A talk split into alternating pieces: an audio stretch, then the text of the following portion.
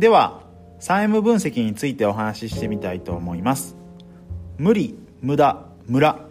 がどのくらい生じているかを把握して業務改善に生かす分析のことを 3M 分析というふうに言います。この 3M 分析を活用する場面としては業務プロセスの中で負荷と経営リソースのバランスが悪いところを特定したりするシーンですとかあと経営リソースの適正配置を行うことで事業の生産性向上を図るときに活用いただくといいかなと思います。3M というのはですね無理無駄ムラという日本語のローマ字の頭文字から名付けられています。無理は非常に広い意味を持つ日本語なんですが債務分析の文脈で議論する場合には業務負荷とか達成目標が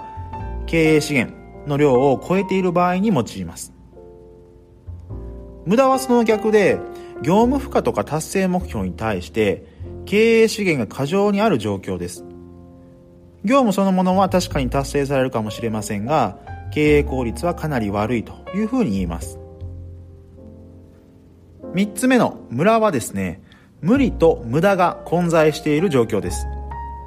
部門とか時間帯によって生じることが少なくないです。特にサービスの提供と消費が同時に行われるサービス業。例えばホテル業とか飲食業とかそういったものが典型例ですがそういったものではですね繁忙期と閑散期で需要のばらつきが生じるのはある意味当たり前でムラを完全になくすことは簡単ではないです。一般にはまず非効率に思われる仕事とかプロセスをですね無理無駄ムラの観点からリストアップしていきます。その上で削除とか統合とか交換単純化こういった観点からですね経営リソースの削減を行ったりとかプロセスの改善を図ったりします。一般的には削除することが最も効果が高いと考えられています。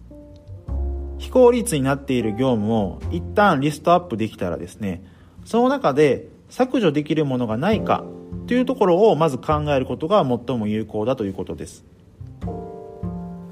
突き詰めれば無理も無駄もムラもですね。全て過剰を含んでいるためどこかを削除することは必ずできるはずです。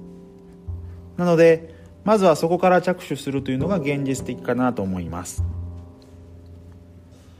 また債務分析を行う際にはですね同時に業務のフローチャートを書いて業務の流れを可視化しておくことが効果的です。皆さんが共通の理解を持ってどの部分の議論をしているかっていうところが分かりやすくなるからですね。ただ最初から細かすぎるフローチャートを書くことは必ずしも有効ではないです。まずはザクッとした大枠をはから始めて対策を練るだけでも一定の効果は得られるかなと思います。詳細をさらに絞る作業っていうのはその後から行う方が実務的にもやりやすいですし効果も出やすいかなと思います。でこの債務分析を使う際のコツとか留意点としてはですね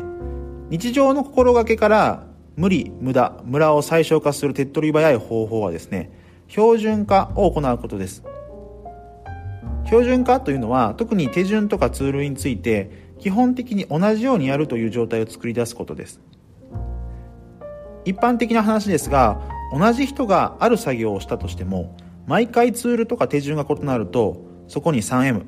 特にムラが発生しやすくなります。会社は規模化する必要がありますから毎回同じ人がやるという状況はなかなか実現しにくいのですがせめて手順とか用いるツールを共通化するだけでも不要な債務は随分削減できるのではないかなと思います。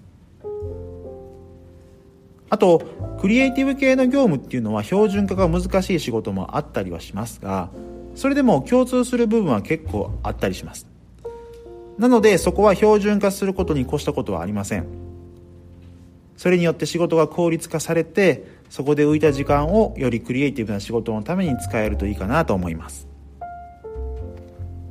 はい。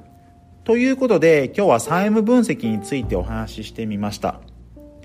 まあ、シンプルなフレームワークであって日頃の生産性向上のためにですねどんどんと使っていけるような考え方かなと思いますので是非使ってみてください。